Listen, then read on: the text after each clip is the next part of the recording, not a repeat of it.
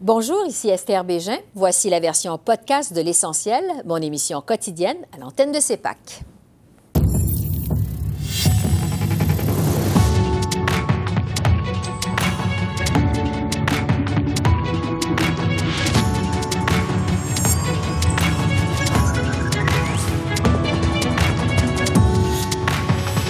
Appel à la démission du président de la Chambre, c'est irresponsable en ce moment selon le NPD.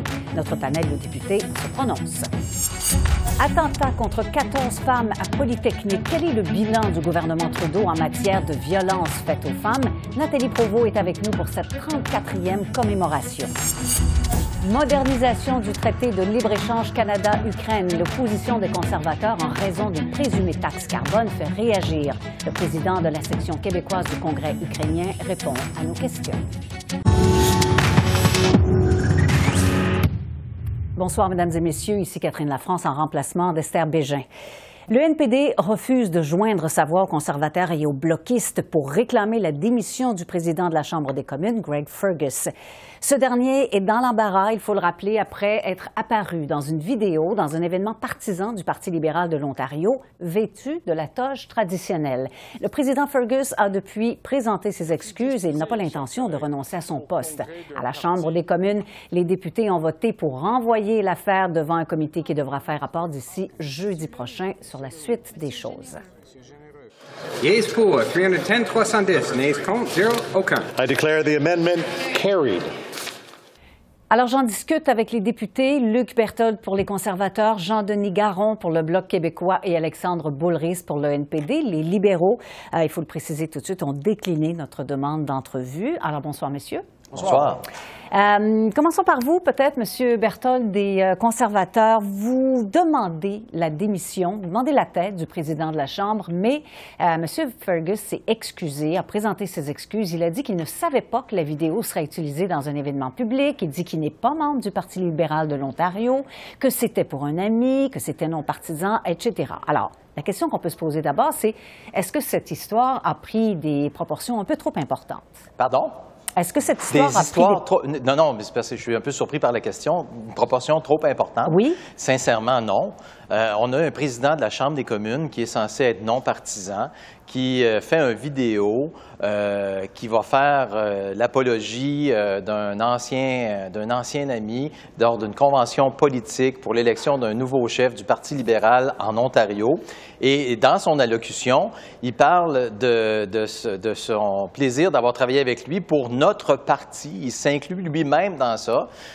Non, effectivement, le président doit s'abstenir définitivement de participer à toute activité politique, particulièrement sous une bannière libérale, que ce soit fédérale, provinciale ou même municipale, s'il y avait des partis politiques municipaux qui avaient une marque libérale, c'est totalement inacceptable. Ça fait partie du rôle du président, ça fait partie des règles, des procédures de la Chambre des communes d'éviter euh, de participer et de faire preuve de partisanerie, et ça fait aussi partie de la tradition. Comment voulez-vous maintenant que M. Fergus joue adéquatement son rôle d'arbitre entre les différentes formations politiques à la Chambre des communes quand il a perdu la confiance déjà, on le sait, de deux des quatre partis politiques qui sont représentés ici.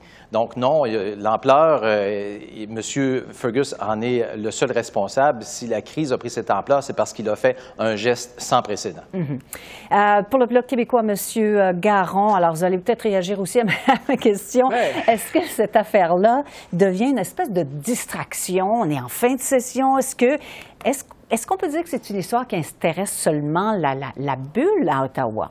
Bien, ça cesserait d'être une distraction si M. Fergus faisait la bonne chose et démissionnait. Maintenant, écoutez, quand on veut occuper un emploi, il faut être qualifié. Et pour être président de la Chambre, ça prend deux qualifications non négociables. Il faut être euh, impartial et il faut faire preuve de jugement.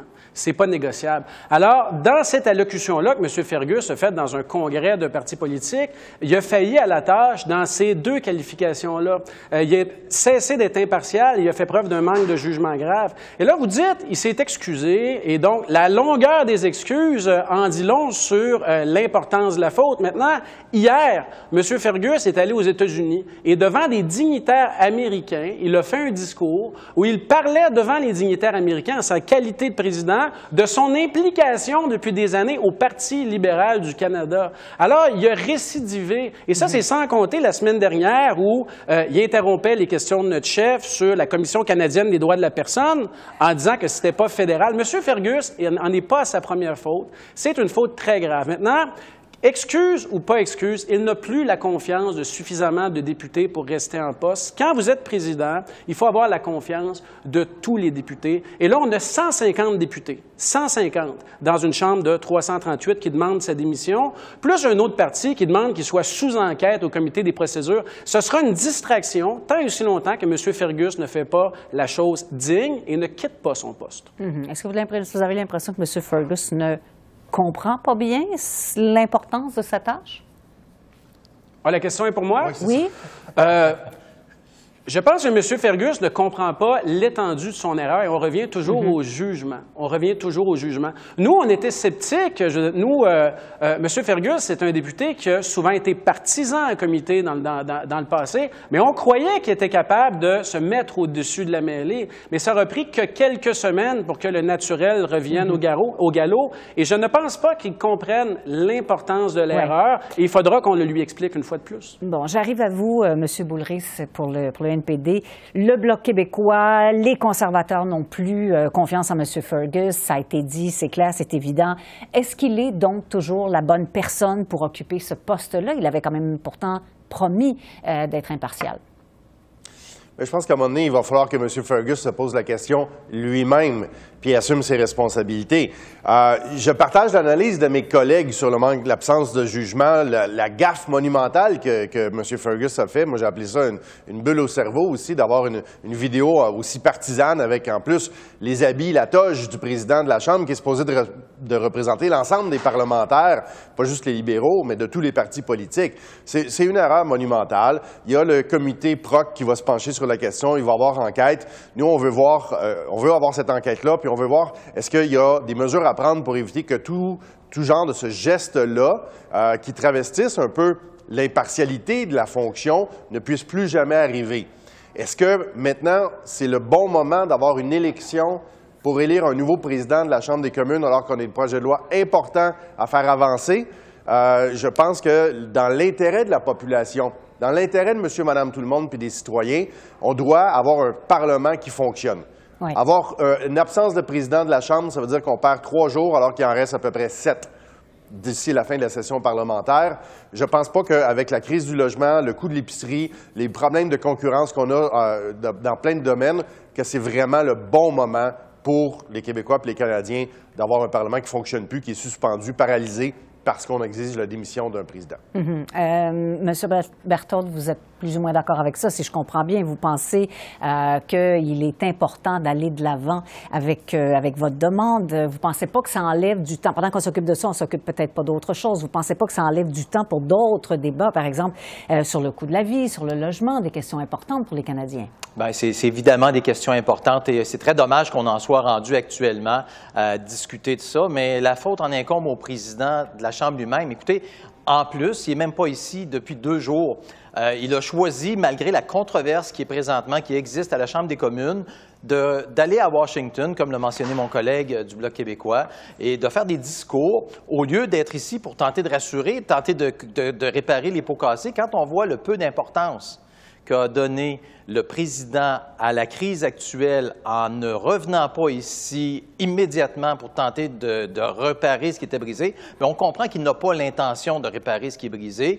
Il pense qu'il va pouvoir s'excuser puis passer à autre chose et pense qu'il va pouvoir demeurer l'arbitre des délibérations de la Chambre des communes sans que les partis ne lui en veulent. Désolé, cette confiance-là, elle a été brisée. Il ne faut pas oublier le passé de M. Fergus. Il a été président du Parti libéral du Canada. Il a été le secrétaire parlementaire du premier ministre. Et nous, tout comme les autres partis, on était prêts à lui donner une chance quand, il a été élu.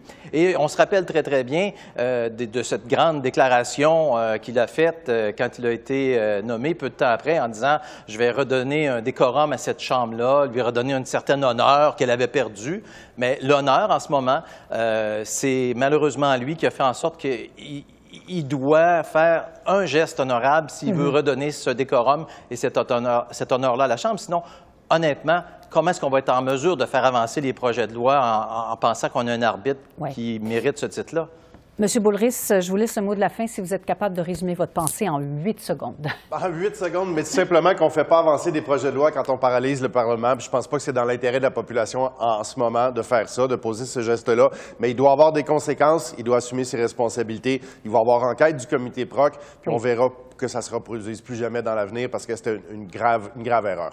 Luc Berthold, Jean-Denis Garon et Alexandre Boulris, merci pour ces entrevues.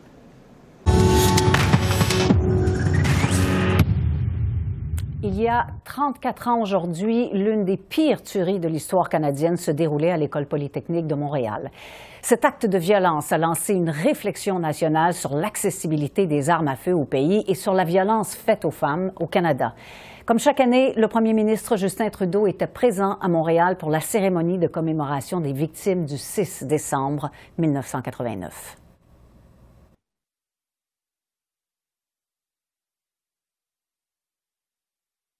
Le collectif Poli se souvient demande au Sénat, qui doit revoir le projet de loi C-21 sur le contrôle des armes à feu en troisième lecture, de revoir le projet de toute urgence et de l'adopter tel quel. Ce projet a déjà passé en deuxième lecture sans amendement. Alors nous parlons à Nathalie Provost, militante pour le contrôle des armes à feu au sein de Poli se souvient, qui compte dans ses rangs, on sait, des survivantes et des survivants, des familles des victimes de la fusillade de Polytechnique. Madame Provost, est-ce que vous avez bon espoir d'être entendue? Il semble qu'on a été entendu en commission euh, sénatoriale.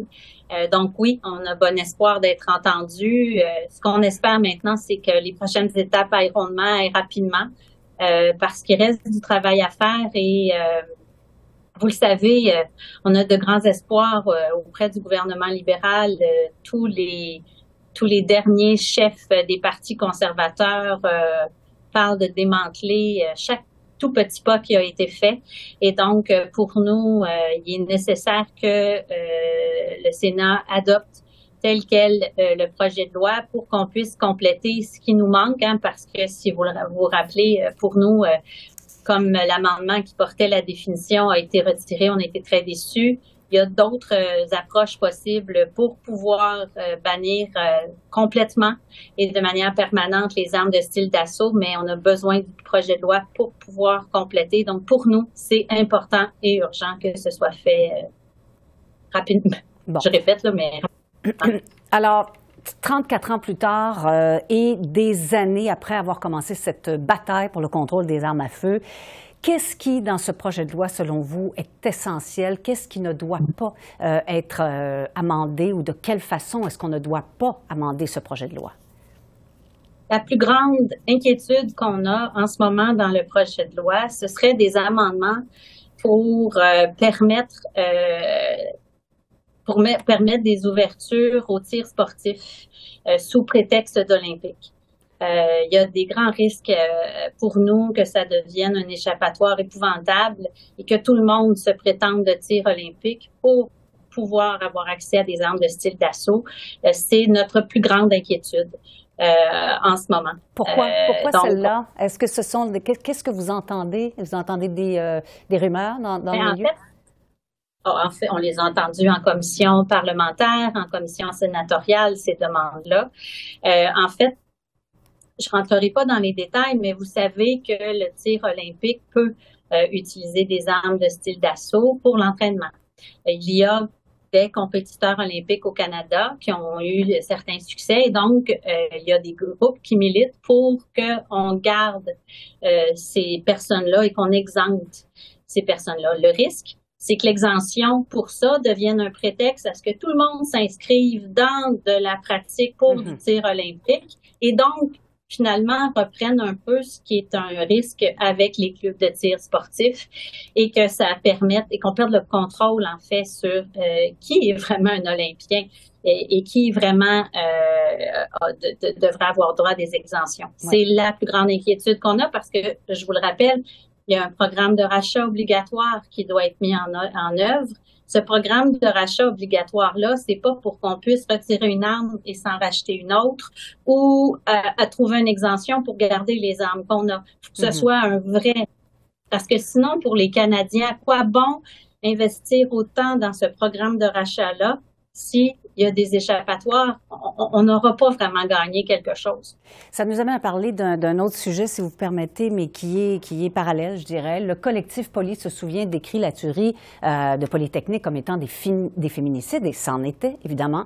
On a vu au cours des dernières années le nombre de féminicides augmenter. Au Canada, il y en a davantage qu'avant la, pandémie, d'après euh, l'Observatoire canadien du féminicide pour la justice et la responsabilité. Alors, regardons les chiffres. 184 femmes ont été tuées l'an dernier, ce qui correspond à une augmentation de 20 par rapport à avant la pandémie, donc 2019. Une femme est tuée tous les deux jours au pays et près de 60 des victimes ont été tuées par leurs compagnons ou anciens partenaires. Alors, est-ce que vous pensez que la loi pourrait contribuer à faire diminuer ce taux alarmant? Il y a plusieurs facteurs dans la violence faite aux femmes. Nous, euh, depuis le début, on, combat un instrument. Et l'instrument, c'est les armes à feu. Et euh, j'espère, j'aurais espoir que ça diminue le risque. En fait, ça risque de diminuer la peur. Ça risque de. Vous savez, quand on bouge pas parce qu'on a peur d'une arme, ça détourne, ça deviendra peut-être pas un féminicide, mais ça, ça perpétue une violence euh, qui, qui peut être très, très, très, très troublante et qui laisse des marques indélébiles aussi on est vivant, mais on est profondément euh, défait.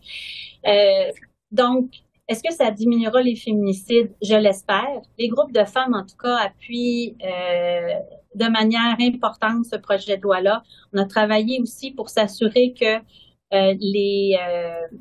la, capacité de dénoncer puis la capacité de retirer les armes quand il soit le plus simple possible pour les femmes et qu'il y ait le moins de tracasseries administratives pour pouvoir manifester la peur et euh, qu'on soit entendu et que les armes soient retirées euh, lorsqu'il y a des risques euh, de violence auprès des femmes ou des familles. Mm-hmm. Mais quand même, on dit du Canada qu'il est, qu'il est à la traîne dans sa réponse à la violence faite aux femmes et aux filles, il faut, le préciser. Quel bilan vous faites, vous, du travail du gouvernement Trudeau en matière de lutte contre la violence faite aux femmes? Vous en avez parlé rapidement. Vous avez comparé les gouvernements, différents gouvernements conservateurs et le gouvernement Trudeau. Alors, quel est votre bilan? je, ne suis pas un groupe de femmes. Mon implication, elle est auprès de Police se souvient et à chaque fois où on trouve qu'il y a des enjeux euh, qui touchent directement les femmes, on s'associe à ces groupes-là. Donc aujourd'hui, j'oserais pas faire un bilan qu'elle ferait de manière beaucoup plus claire que le mien. Toutefois, dans ce que je vois, Quant au plan idéologique, quelque chose ne répondait pas à leur philosophie sous euh, les gouvernements, euh, le dernier gouvernement conservateur, donc le, gouvernement Harper. Non seulement il s'attaquait aux lois, mais il s'attaquait aussi au système qui soutenait euh, tout, tout, tout, ce qui vient promouvoir ce, ce, cette stratégie-là. On l'a vu en matière de contrôle des armes à feu. Euh, et sans vouloir les excuser, on comprend que euh, pour le gouvernement libéral, ça a dû être difficile parce qu'il faut non seulement retrouver la loi, mais rebâtir un système en entier. C'est probablement euh, des risques, des, des, facteurs qui pourraient aussi exister euh, en matière de violence faite aux femmes. L'autre élément que je dirais, c'est que la violence faite aux femmes, c'est un enjeu national, mais c'est aussi un enjeu provincial et coordonner l'action de tout le monde, les lois de tout le monde, les systèmes de santé et de services sociaux, c'est une coordination euh, extrêmement difficile euh, et à mon avis qui fait que peut-être qu'on n'arrive pas toujours aux résultats qu'on voudrait. Troisième facteur, notre monde est plus dur qu'avant la pandémie et moi je crains que si il y a encore autant d'armes en circulation au Canada, le monde étant plus dur, ben, il y a plus de crises de désespoir qui mènent à des attentats comme ce qu'on a vécu, ce que j'ai vécu à Polytechnique et, et qui s'est vu dans d'autres euh, pays ou dans d'autres événements euh, encore au Québec euh, l'année passée. Pas toujours par arme à feu, mais des actes désespérés dans un monde difficile, on en a plus. Mm-hmm. Madame Provost, vous qui les côtoyez 34 ans plus tard, où en sont les, les familles des victimes de Polytechnique?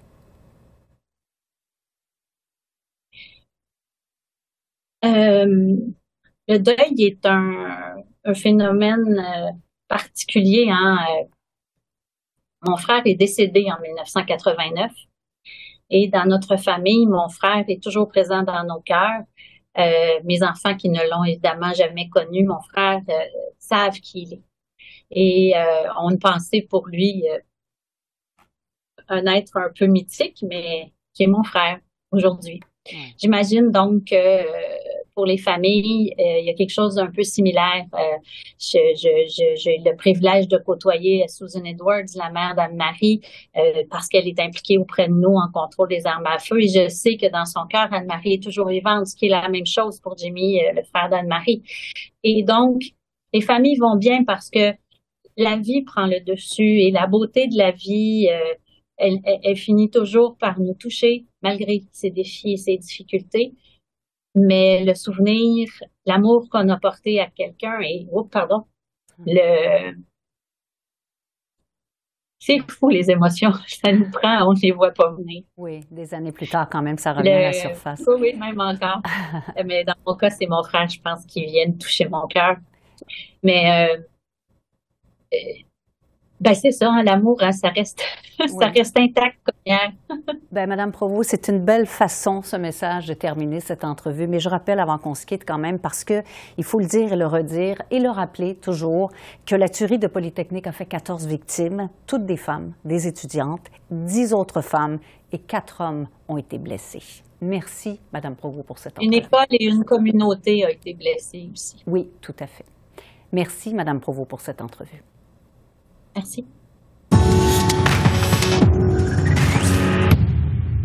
Les libéraux accusent les conservateurs de retarder la modernisation de l'accord de libre-échange Canada-Ukraine.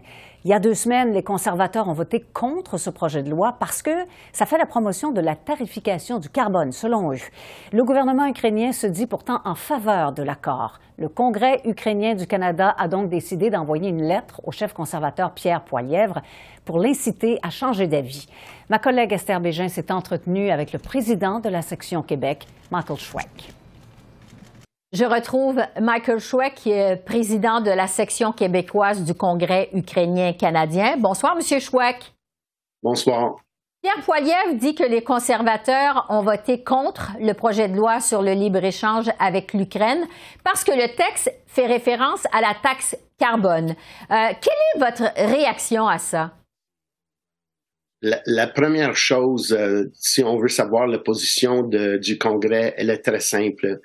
Nous autres, euh, on, ce qu'on voit, c'est que la Russie mène une guerre d'agression génocidaire contre l'Ukraine. Et afin de vaincre la Russie, le peuple ukrainien a besoin de notre soutien constant. Euh, L'Ukraine a besoin d'aide pour renforcer, pour renforcer sa résilience euh, économique. Et puis, c'est pour ça le Congrès, on appuie fermement la modernisation du système euh, de l'accord du libre-échange avec Canada. Mm-hmm. Euh, et c'est important de savoir que ça a été négocié euh, par le Canada et l'Ukraine. Alors, on, ne comprend pas nécessairement pourquoi on veut envoyer un message négatif au monde versus cette négociation qui est déjà en place. Ouais il y a le premier ministre Trudeau qui affirme que les conservateurs suivent les traces de certains républicains aux États-Unis euh, qui soutiennent de moins en moins l'effort de guerre en Ukraine. Est-ce que vous êtes du, même avis? Euh, je ne pense pas, euh, nécessairement, surtout pas au Canada. Je ne peux pas commenter pour ce qui se passe aux États-Unis.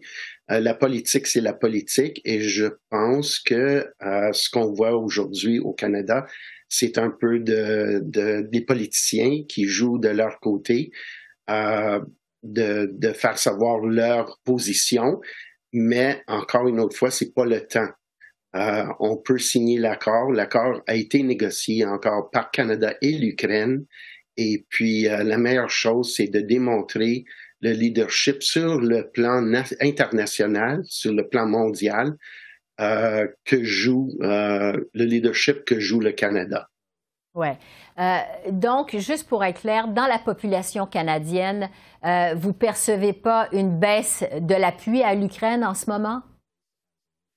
C'est sûr qu'on va entendre un petit peu ici et là, sauf que si on voit en réalité l'appui, le soutien pour l'Ukraine est encore là. Euh, les raisons euh, de, donner son appui n'a pas changé. Encore, c'est une, c'est une guerre d'agression génocidaire. Et puis, quelqu'un qui décide qu'il y en a assez, il veut plus supporter, veut plus donner un soutien, c'est parce qu'il manque le, le, focus de ce qui se passe. Et la première raison qui nécessite le soutien constant. Oui. Pour revenir à la taxe carbone, euh, selon ce que vous comprenez, M. Schweck, est-ce que cette entente parle bel et bien d'une taxe carbone en Ukraine? Il y a déjà une forme de taxe carbone dans ce pays, non? Alors, je ne suis pas un expert euh, économique. Euh, je parle surtout pour la communauté, comme organisation communautaire. ce qu'on sait, c'est que oui, il y a déjà des, des éléments euh, en Ukraine. Et puis, euh, ce que nous voyons ici, il y a toujours possibilité, même si euh, l'accord est signé, euh, qu'il y a toujours des, des opportunités, des occasions de faire des amendements, de, des changements quelconques. Alors, euh, et puis, une autre chose, c'est pour se joindre à la famille européenne, on nécessite ce genre de, de verbatim dans des négociations, dans des systèmes d'accord. L'ambassadrice de Kiev à Ottawa affirme que cette entente de libre-échange, c'est plus que satisfaisant aux yeux du gouvernement ukrainien. Euh, quelle est la réaction justement du gouvernement ukrainien devant la position des conservateurs? Euh, encore une autre fois, on, euh, on, on, est habitué à un support euh, unanime euh, de tous les membres euh, du Parlement du Canada envers l'Ukraine. Ce message apparemment ne change pas. On voit que peut-être c'est dans les détails, mais dans les détails se manifeste un autre langage qui peut-être donne l'occasion à certaines personnes de percevoir ça comme un manque de soutien envers l'Ukraine. Et justement, c'est ça qu'on demande euh, aux conservateurs, de revoir leur position, de démontrer encore un autre leadership euh, du Canada sur le plan mondial euh, pour qu'on puisse aider l'Ukraine à renforcer sa résilience économique. Mm-hmm. en terminant, Michael Schweck, expliquez-nous pourquoi cet accord de libre-échange c'est si important pour l'Ukraine, justement? Alors voilà, j'ai, commencé avec ça. C'est une guerre euh, d'agression génocidaire. Le peuple souffre. Euh, plus de 15 millions de personnes euh, n'habitent plus chez eux. Plus de 50 des enfants en Ukraine ne sont plus chez eux. Le Canada, on a accepté beaucoup de ressortissants. On fait tout ce qu'on peut pour aider de, avec cet accord, ce qui est important, ça va aider le pays euh, sur le plan économique. Alors, c'est une autre euh, avenue d'appui, de soutien qu'on peut euh, vraiment faire une différence. Et puis, euh, justement, c'est pour ça qu'on demande les conservateurs de revoir leur position. Oui, parce que l'aide au niveau économique, évidemment, l'Ukraine va en avoir certainement besoin. Euh, Michael Schweck, merci beaucoup. Merci. C'est moi qui vous remercie. Au revoir. Alors voilà, c'est comme ça qu'on a vu l'essentiel de l'actualité de ce mercredi 6 décembre sur la colline parlementaire à Ottawa. C'est Catherine Lafrance en remplacement d'Esther Bégin. Je vous remercie d'être à l'antenne de CEPAC, la chaîne d'affaires publiques par câble. Je vous souhaite une bonne fin de soirée et à demain.